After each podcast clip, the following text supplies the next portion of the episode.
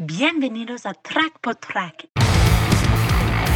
En su visita por Santiago de Chile, la banda venezolana Candy 66 tuvo la oportunidad de conversar con Track por Track y recordar el proceso evolutivo que han transitado desde sus inicios hace más de 20 años con temas como Madre y Somos los mismos de ayer hasta llegar a la actualidad con sus últimos sencillos Sombras en el Sol y Estelar. Soy Álvaro Gargano y quiero darte la bienvenida al podcast Track por Track.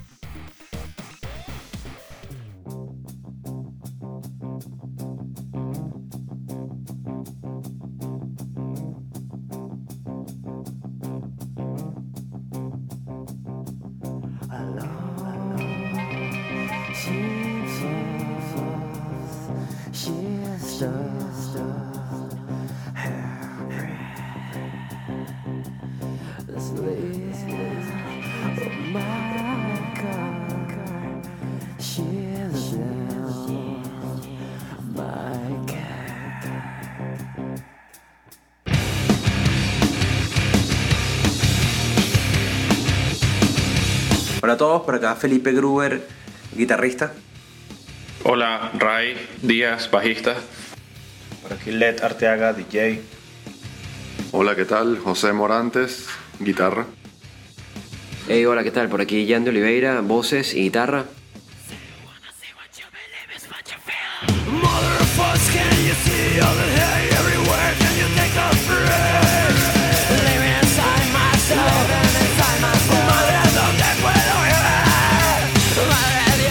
Madre.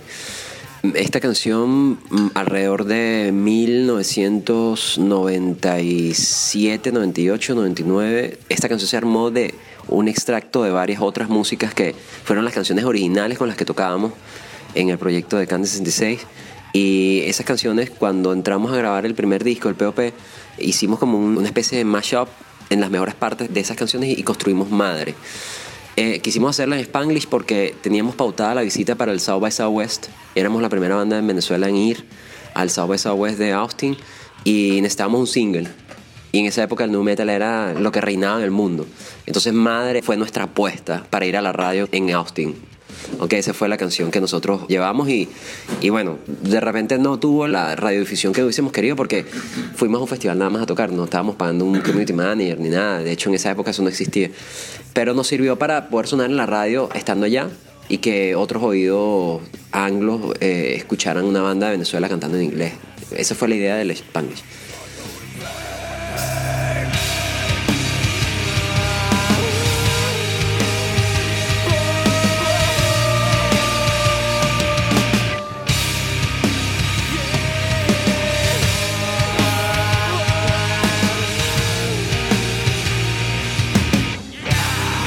La letra tiene que ver básicamente con una persona adicta al sexo, pero claro, en mis días primerizos como escritor, yo no escribía tan bien y las letras eran muy difíciles de entender. Entonces cada quien le da como un mensaje, la gente le terminó dando como sus interpretaciones a la letra, pero realmente lo que quiere decir la letra es como que una persona que es adicto a- al sexo y que se siente como un pecador y que está pidiendo como que buscar la redención para nivelarse, pues, porque eso lo tiene llevado. Básicamente de eso se trataba la canción. Es algo inimaginable para los que escuchan la letra, yo creo que no, no se percibe bien. Pero si lo lees, te das cuenta de que tiene que ver.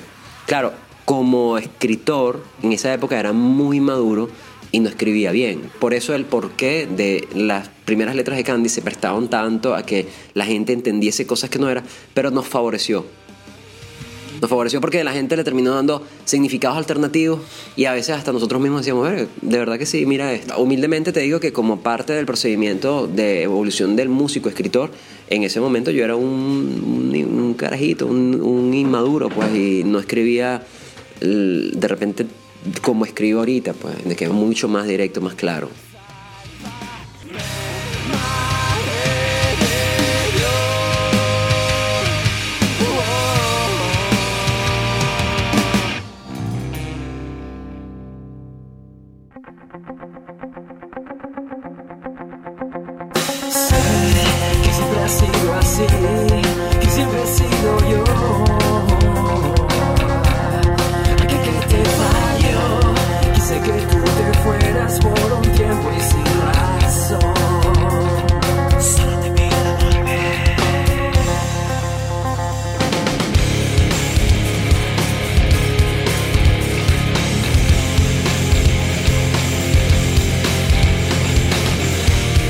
Que ese tema lo grabamos en, en un estudio en Caracas.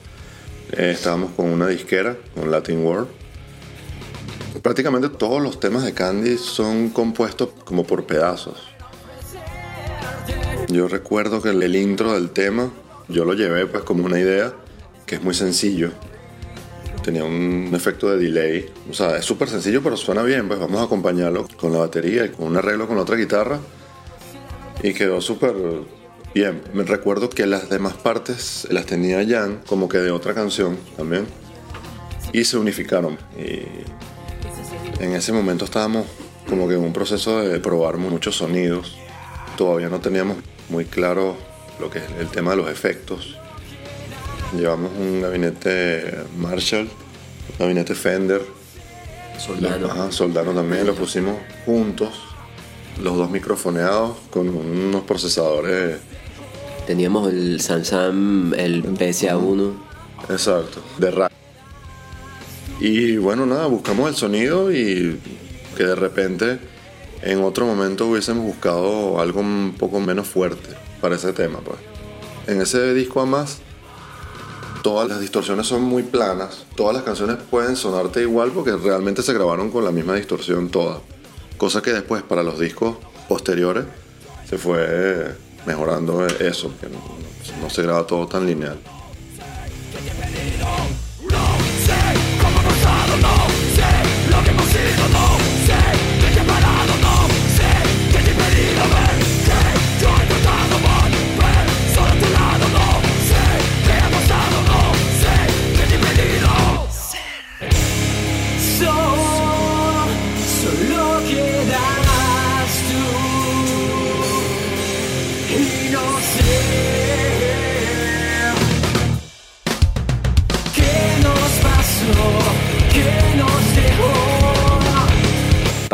El año 96 íbamos a raves en Venezuela. El primer rave que se hizo en Caracas fue en el Arroyito y nosotros estábamos ahí.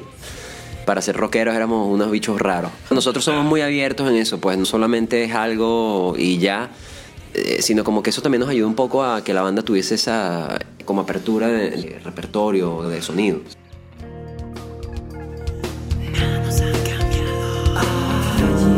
Me recuerdo que Alejandro siempre nos decía, oye, vamos a meterle, ¿sabes? Algo electrónico, más efectos, más ambiente.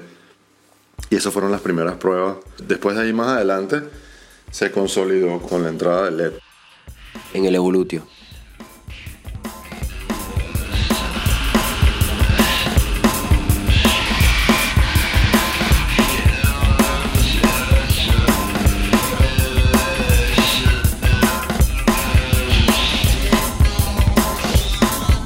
Ese disco se trabajó con la disquera Latin World y ellos nos dieron acceso a Mike Fuller, Mastering in House en Miami.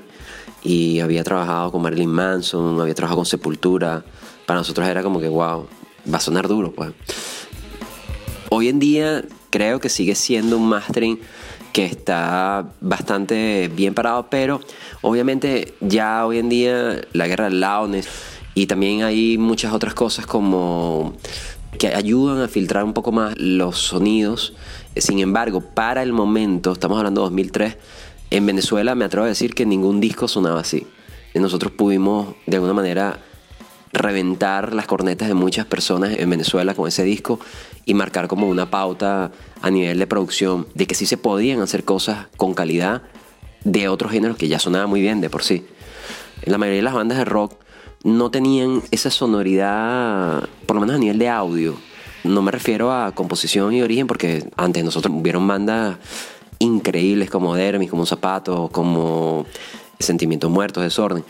Pero de repente los discos, y con todo el respeto lo puedo decir, no todos los discos de esas bandas tenían un gran sonido a nivel de mezcla y mastering. Aunque a mí me encantan y los consumo todavía. Pero la más tiene eso, tiene contundencia y creo que eso nos separó de otros pues.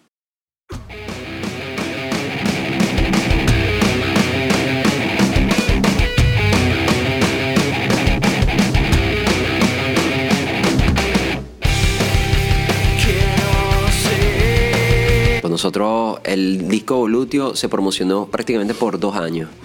ha sido el disco que más sencillos tuvo. Veneno, Canción sin nombre, Vivimos por vivir, Somos otros, Camino una vez y Resurrección. Tuvo seis singles, el último Resurrección no fue tan comercial, pero de los otros, Canción sin nombre, Somos otros, Vivimos por vivir, Camino una vez y Veneno estuvieron durísimos en la radio. Y es un disco que se empezó a hacer, y Felipe ya estaba con nosotros. Felipe justamente entró en esa etapa pre-Evolutio y después se salió. Y él participó en la grabación de los cuatro primeros temas, Canción sin nombre, Somos Otros, Resurrección y Vivimos por Vivir. Y lo hicimos fue porque estábamos en- retomando la banda después de la salida de Los Morantes. Eh, Fue un proceso muy complicado para volver a armar la banda. Y bueno, fueron nuestras primeras grabaciones después de todo eso. Y se tomó prácticamente un año, un año y medio en sacar esos primeros cuatro singles y después salió el disco. Yo recuerdo que también fue el factor que ya tenía mucho tiempo en silencio y había que tener algo para presentar como digamos la nueva alineación porque estaba entrando por segunda vez Guillermo, ¿no? Y también yo empezandito, empezandito y prácticamente conociéndolos a todos porque yo entré en Candy por Fran Pulgar que trabajamos juntos en el mismo estudio entonces me dijo, ¿quieres trabajar con nosotros? Y me hicieron una audición y, todo salió bien. Grabamos esos temas, el primer tema, tema que se grabó fue Resurrección en realidad, el primerito, se grabó y después se grabaron los otros tres en otra sesión aparte. Entonces fue cuando hubo esa estrategia de como, bueno, vamos a lanzar esto a ver qué pasa. También, como ves, la grabación no fue toda que nos metimos a grabar un disco, sino fue como que grabar canciones a ver qué iba pasando. Después vino un viaje que yo tenía que decidir si quedarme en Venezuela o irme a estudiar, hacer un máster de audio afuera. Bueno, me, tuve que salir de la banda y ellos terminaron el disco, que fue con la otra legislación que vino, que es cuando entra Alejandro Angulo y terminan de grabar el resto de los temas ya del Evolutio. Eso fue bien difícil, pero tuvimos la fortuna de que grabamos en el mismo estudio, entonces yo anoté, yo todavía tengo esos papeles, yo anoté todos los micrófonos y todos los parámetros de todos los preamplificadores y las distancias con centímetros de las baterías, más que todo, porque la batería era lo que más preocupaba. De hecho, la captura de las cuatro canciones se hizo en dos partes, primero dos, después dos y después el resto del disco.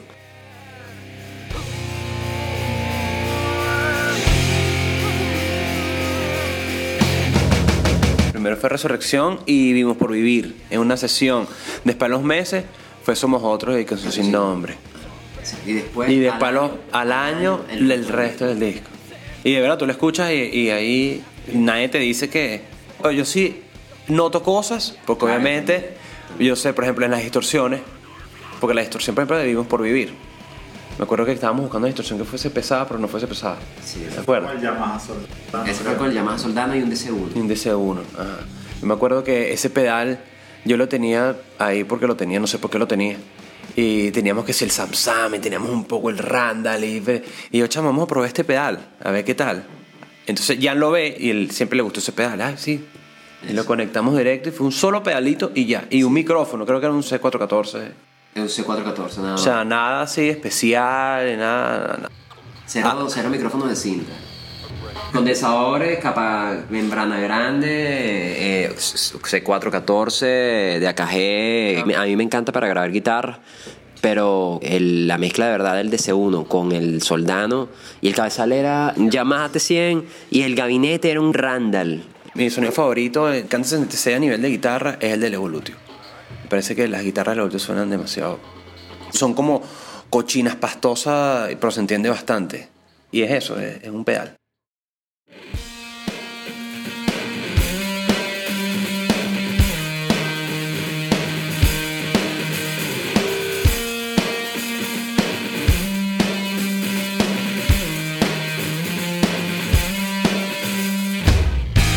No, Esa canción realmente la escribo poco inspirado en la tristeza de, la muerte de Manolo de Liquid.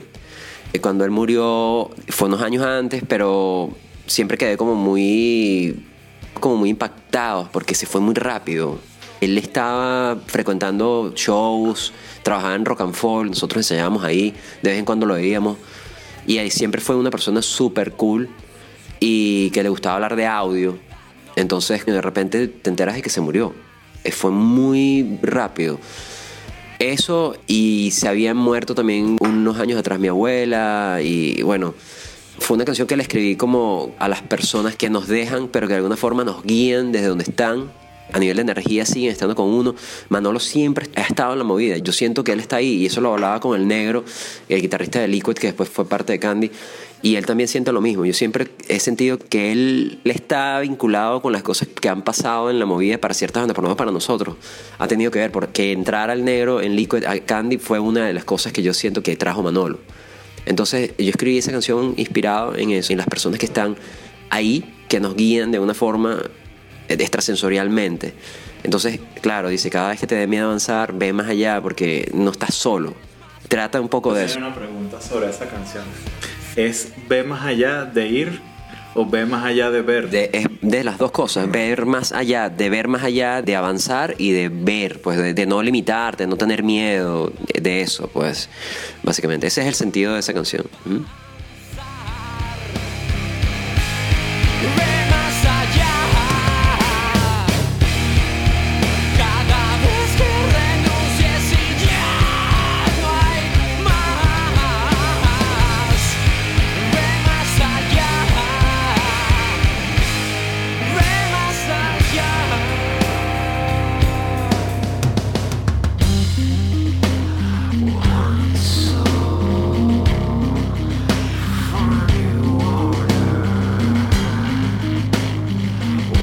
Afinación del disco Evolutio, que es en la, básicamente la tomamos de una referencia de un disco de Foo Fighters, eh, específicamente de una canción llamada Stacked Actors.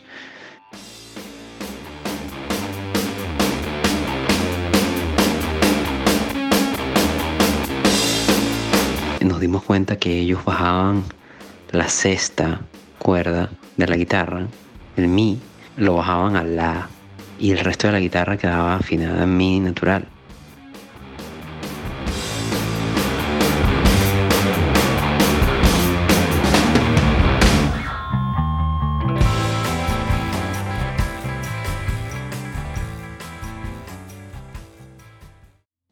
Entonces me pareció tan interesante la sonoridad de ese tipo de combinaciones entre sobrio y cochino y bastante eh, descontrolado, frecuencias graves que lo que se puede lograr básicamente con efectos y distorsiones es muy interesante. Entonces, bueno, de ahí sale esa afinación alternativa que usamos en el disco Evolutio y por eso el sonido de la banda en ese disco llegó a, a tonos más graves, como temas como Monstruo, Yankee, Veneno.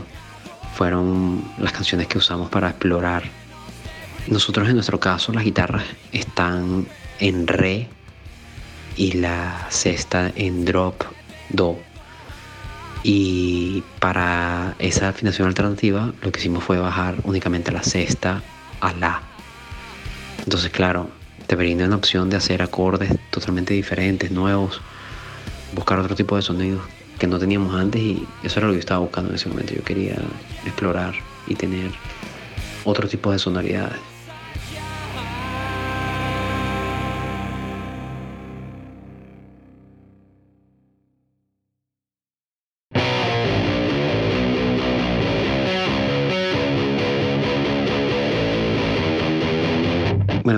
Cuenta escuchando la guitarra de, de Veneno, puedes escuchar que las tensiones de las cuerdas son difíciles para poder mantenerlas.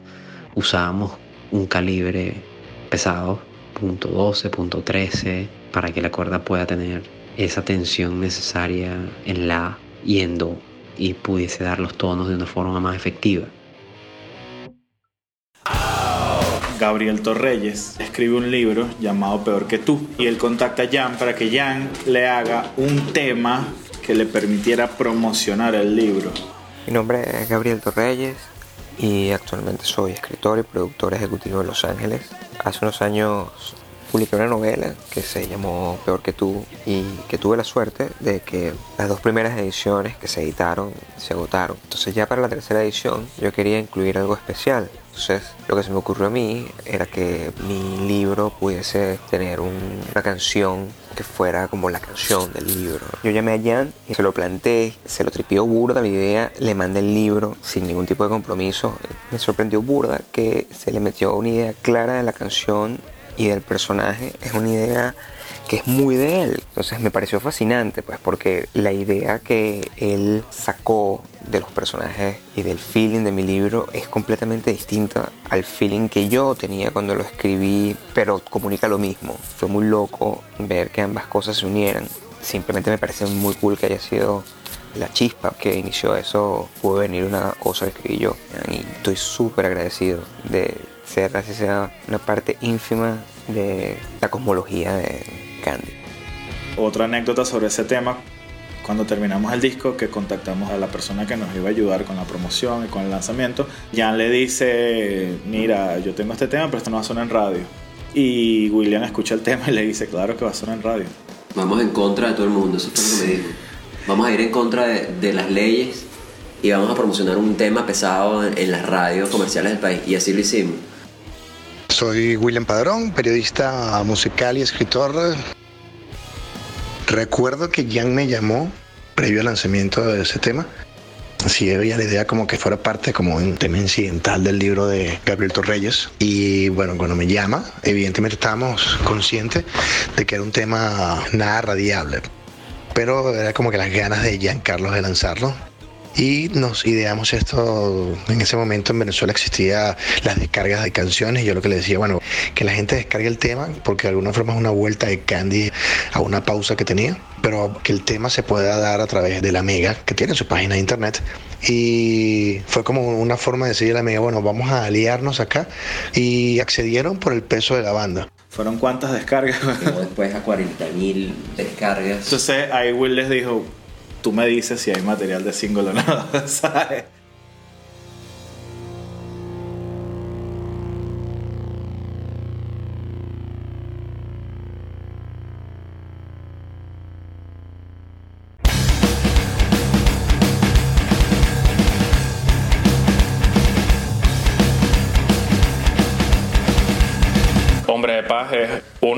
Favoritos de ese disco. Es un tema que tiene demasiada caña y demasiada maldad, pero de los elementos que recuerdo haber usado en esa época, yo grabé con un Music Man Bongo, uno de mis bajos favoritos. El sonido del bajo es, es perfecto para la tónica del tema y eso se logró con esa combinación de Music Man que tiene un sonido bien particular. Pues evidentemente todo el mundo sabe que es Rage Against the Machine gracias al sonido que logra a través del Music Man. Y se grabó con eh, un IMD 421, un 414 y dos líneas. La línea del bajo directo y la línea procesada del preamplificador. O sea, cuatro señales para el bajo. Dos micrófonos y dos líneas.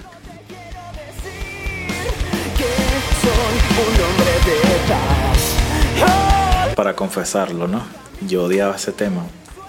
Lo odiaba porque nos costó tanto montarlo en ensayo.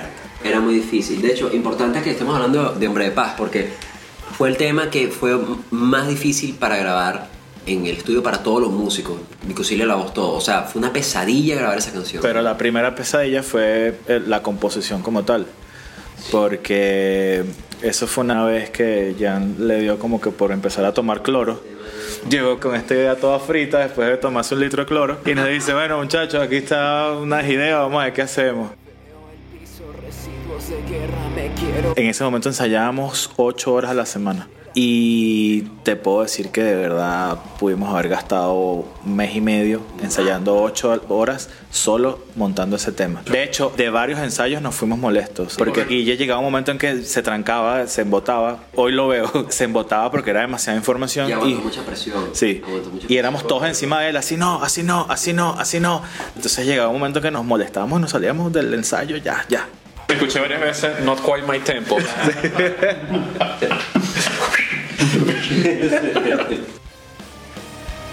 Algo muy similar pasó con ese tema, con un tema del disco anterior, El Hombres de Cartón. Ese tema fue como el primer atrevimiento de Candy a ser medio progresivo. No es medio progresivo.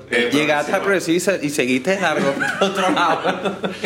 Ese fue una pesadilla absoluta para la grabación.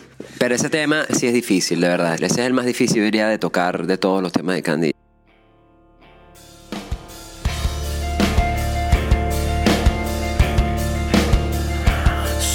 tus ojos, mi estrella.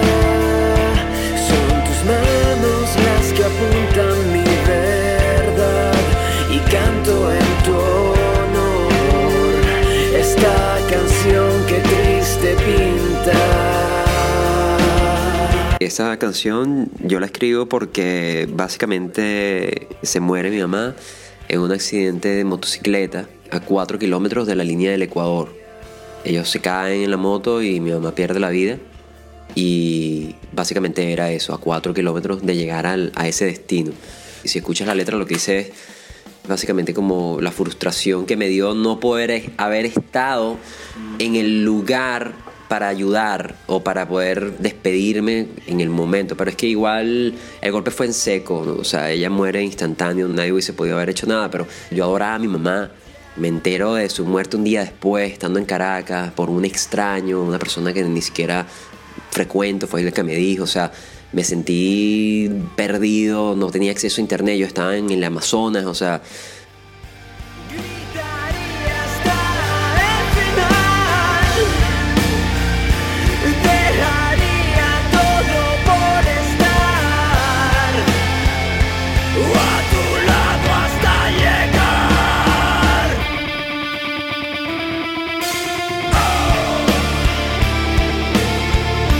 Mi padre, desde pequeño, él en Portugal tenía que usar una moto para trabajar. Entonces toda la vida anduvo en moto. Mi papá con el tiempo fundó un grupo en Venezuela que se llamó Lama.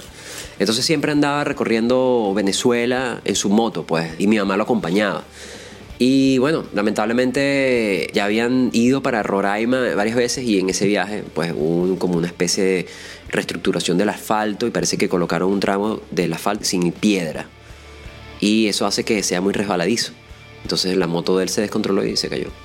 Después escribí la letra básicamente para cantarle a ella como para decirle que estoy aquí, pues, o sea, si me escucha, o sea, eso es lo que yo sentía en ese momento, necesitaba comunicarme a través de algo, entonces, bueno, la canción es, para mí era la forma como lo hice. Pero no es una canción que se la dedico a mi mamá, porque no es una canción bonita, es una canción triste que grafica el momento que yo sentí cuando me enteré que no vas a volver a ver a esa persona. Eso es una sensación muy abismal. Cuando pierdes un ser querido o así tan querido, que sabes que no lo vuelves a ver, es fuerte.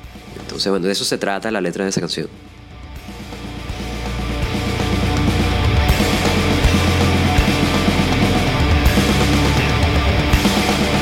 Solo de guitarra y la batería es el viaje de la moto. Y al final, si escuchas bien la canción, al final hay unos efectos de la guitarra que hizo José Alejandro, que es el sonido de la moto, que suena al final como que y uh, es emulando el sonido de la moto.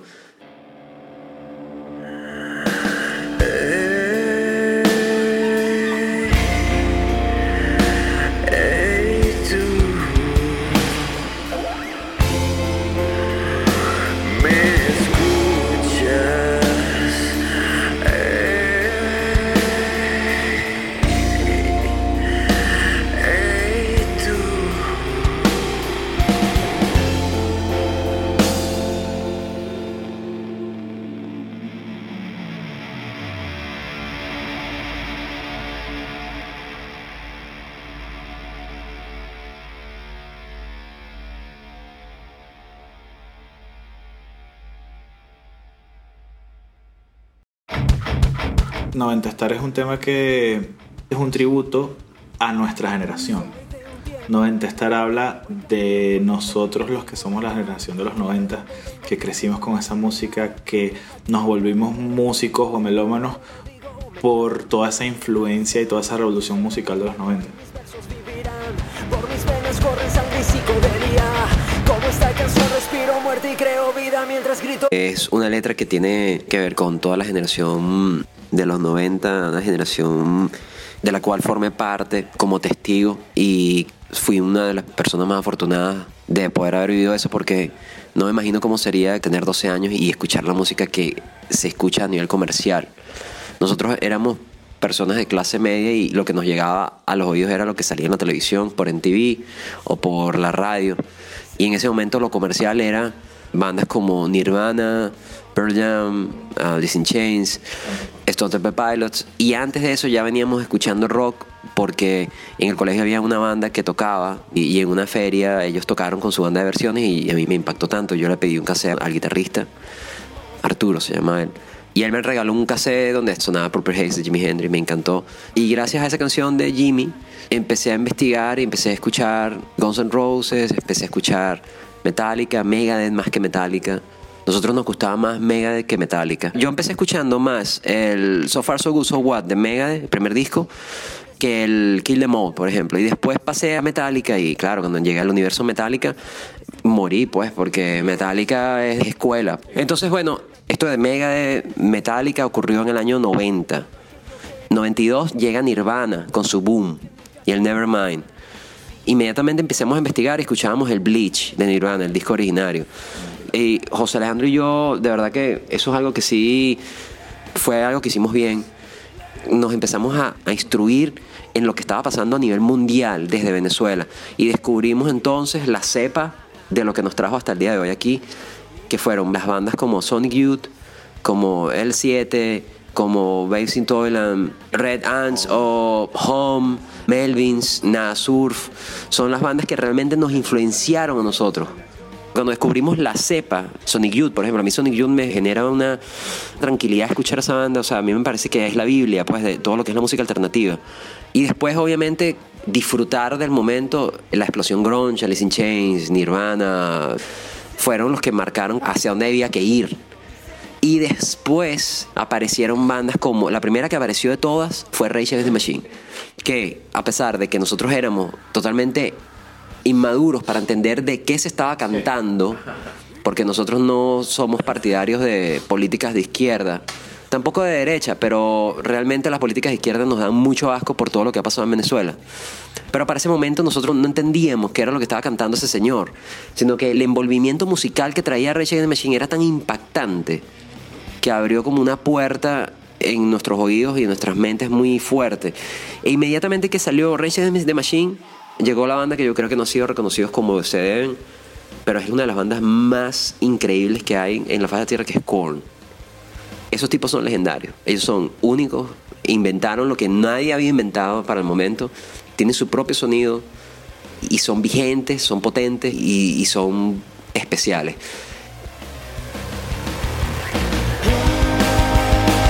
Y ese tema tiene muchísimos elementos en términos de cuerda que le hacen tributo, si se puede decir de alguna manera, a esas bandas que nos influenciaron a nosotros en los 90, como Nirvana, Pixies, Toadies. Por ejemplo, el final, la parte que es como cromática cuando cierra el tema, eh, eso fue una idea de José Alejandro, Giancarlo, el negro, Alejandro Angulo y yo, que es muy grunge. Tan, tan, tan, tan, tan, tan, porque queríamos cerrarlo como con algo así influenciado por, no sé, la puta eléctrica, bien grunge. Whoa!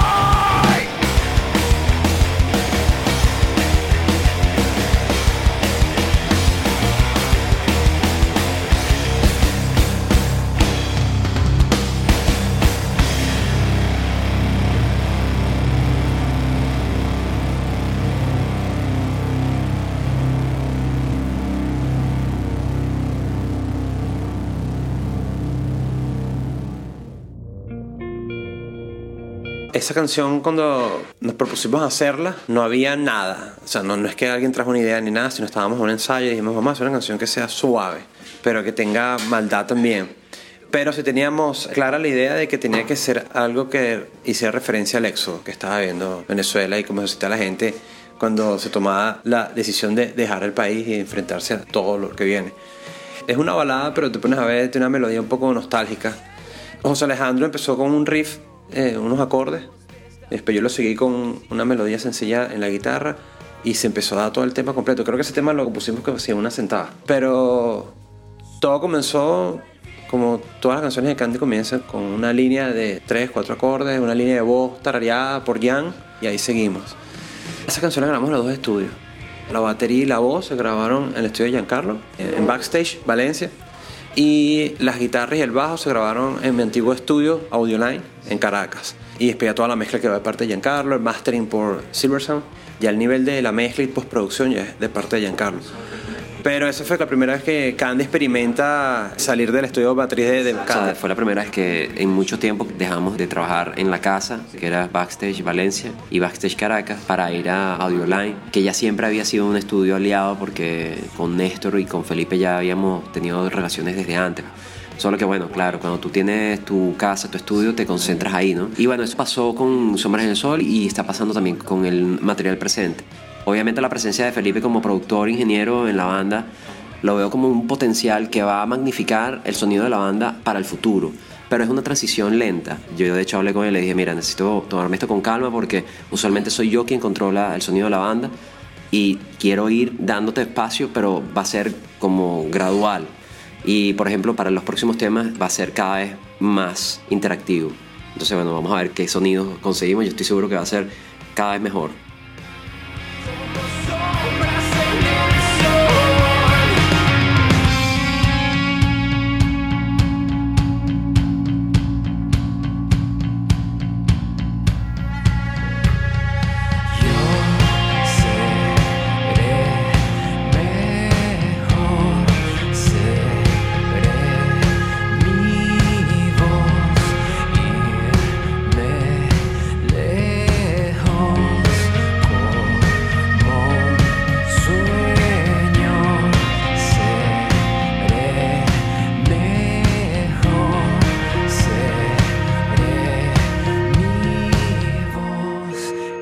Estelar sí fue un experimento, pero para todos, porque todos grabamos en diferentes espacios, porque estamos ya todos regados por el mundo. Gustavo, antes de irse de Venezuela, dejó las baterías grabadas. Yo hice las guitarras con José Alejandro en mi home studio. Ray también en su home studio, Led en el suyo, pero las voces se grabaron dentro de un carro. Las voces se grabaron en el estacionamiento del edificio donde yo vivo, en mi carro. Me bajé básicamente el Logic con la interfaz, el micrófono y canté ahí la canción Estelar. Viajo en mi hipnosis y es colateral al mundo que arde. No dependo de una soga que antes que tarde me asfixió. Créeme, yo estuve a punto de pagar un estudio en Porto para grabar mis voces. Pero yo decía que no me siento cómodo, o sea, necesito tener, no sé, mi espacio. Por eso recurrí a meterme en el carro, porque de alguna forma para mí era más importante conectar conmigo mismo y tener la disponibilidad de consumir el tiempo que yo necesitaba sin que nadie me estuviese escuchando, porque creo que he estado muchos años produciendo y haciendo mis cosas, que estoy como que enviciado a que me gusta trabajar mis cosas solo. Y bueno, es por eso fue que también tomé esa decisión, la decisión de grabar con el SM57. Más que todo, el SM57 me gustó porque de alguna forma me parece que le da una textura a la voz más medioso, pero me sentí atraído a intentar grabar una voz main con él a ver qué podía conseguir. Era la primera vez que hacía eso realmente, nunca lo había hecho en el estudio. Y bueno, obviamente después en postproducción tuve que procesarla para darle un poquito más de forma, pero me parece que se consiguen hacer cosas. Es como dice Felipe, cuando tú tienes las ganas, eso va mucho más allá de tus herramientas.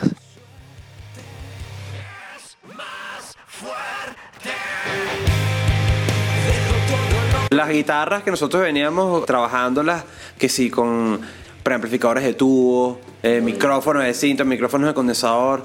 Aquí no hubo nada de eso. Aquí fue en mi interfaz de mi home studio, que es una Behringer de cuatro canales nada más. Grabamos la guitarra con puros emuladores.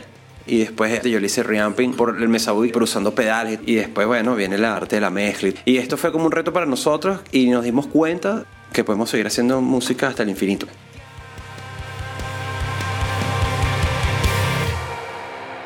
A mí me dio pena y yo creo que esto no lo saben ni los muchachos. El punto es que el momento que me toca grabar yo no tenía nada para grabar. Jan me dice, tienes hasta tal fecha para grabar porque ya hay que mandar a masterizar y a mezclar. Entonces pedí un iPad a crédito. ¿Qué iPad es? ¿Qué memoria tiene? No importa. Dame el que tengas en stock que me lo pueda llevar hoy. Y ya yo tenía precisado lo que iba a comprar. Dos aplicaciones. Usé el GarageBand que trae el iPad. Usé las aplicaciones de teclado sin controlador. Y directamente de la aplicación con el tecladito que te da la pantalla del iPad, que es súper impreciso, es súper incómodo, chiquitito. Allí me eché dos días Las líneas de síntesis son bastante sencillas, entonces es como que una anécdota más de con qué tan con las uñas hicimos esto. Dejé todo lo que pude llevar y seguí únicamente a mi suerte. Seguiré hasta que no hayan rastros de mis pies, dejándome caer hasta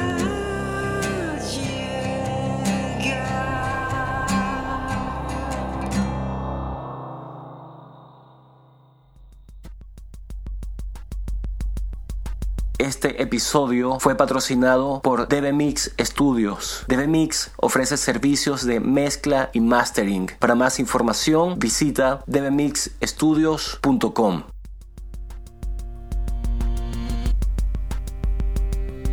Para enterarte de los próximos episodios, trackportrack.com y recuerda que puedes suscribirte a través de las distintas plataformas de podcast de tu preferencia. Les habló Álvaro Gargano y nos escuchamos en un próximo Track por Track.